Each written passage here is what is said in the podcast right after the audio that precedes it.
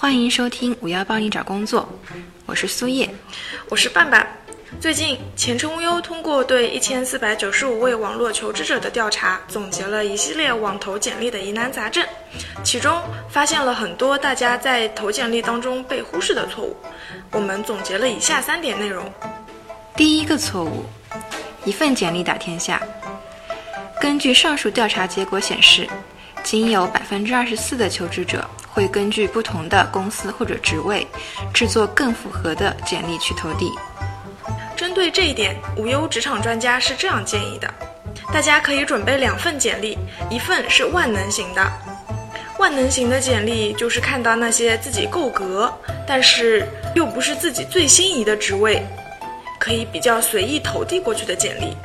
第二份就是特别制作的有针对性的简历，专门投给自己心仪的公司。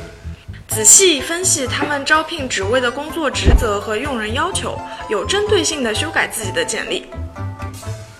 第二个错误，忽视了英文简历。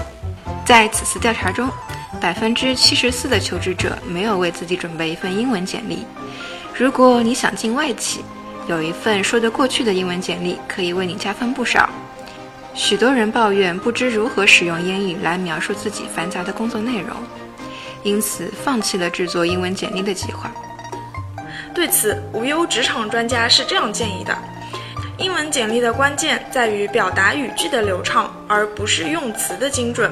最简单且最有效的方法，就是把类似职位的详细描述抄下来，并加以适当的修改，运用在自己的简历上。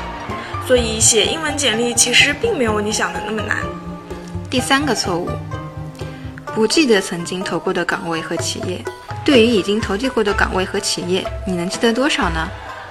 在本次调查中，百分之四十八的求职者表示只会记一些，百分之八的受访者表示一般都不记得。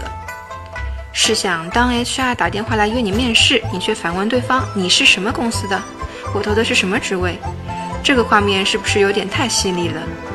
换位思考一下，如果你是 HR。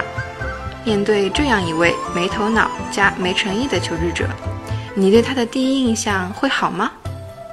对此，无忧职场专家这样建议：用不同版本的简历投递给不同的用人单位之后，针对每一份简历的投递对象、投放时间、公司情况、用人单位等等反馈信息都要做好记录和跟踪。这些措施不但会让你对自己的求职过程有更加清晰的了解和掌握，也能让你提高求职成功率。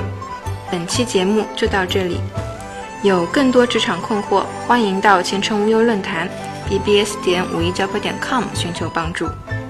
这里是 FM 五幺帮你找工作，我是苏叶，我是半半，我们下期节目再会。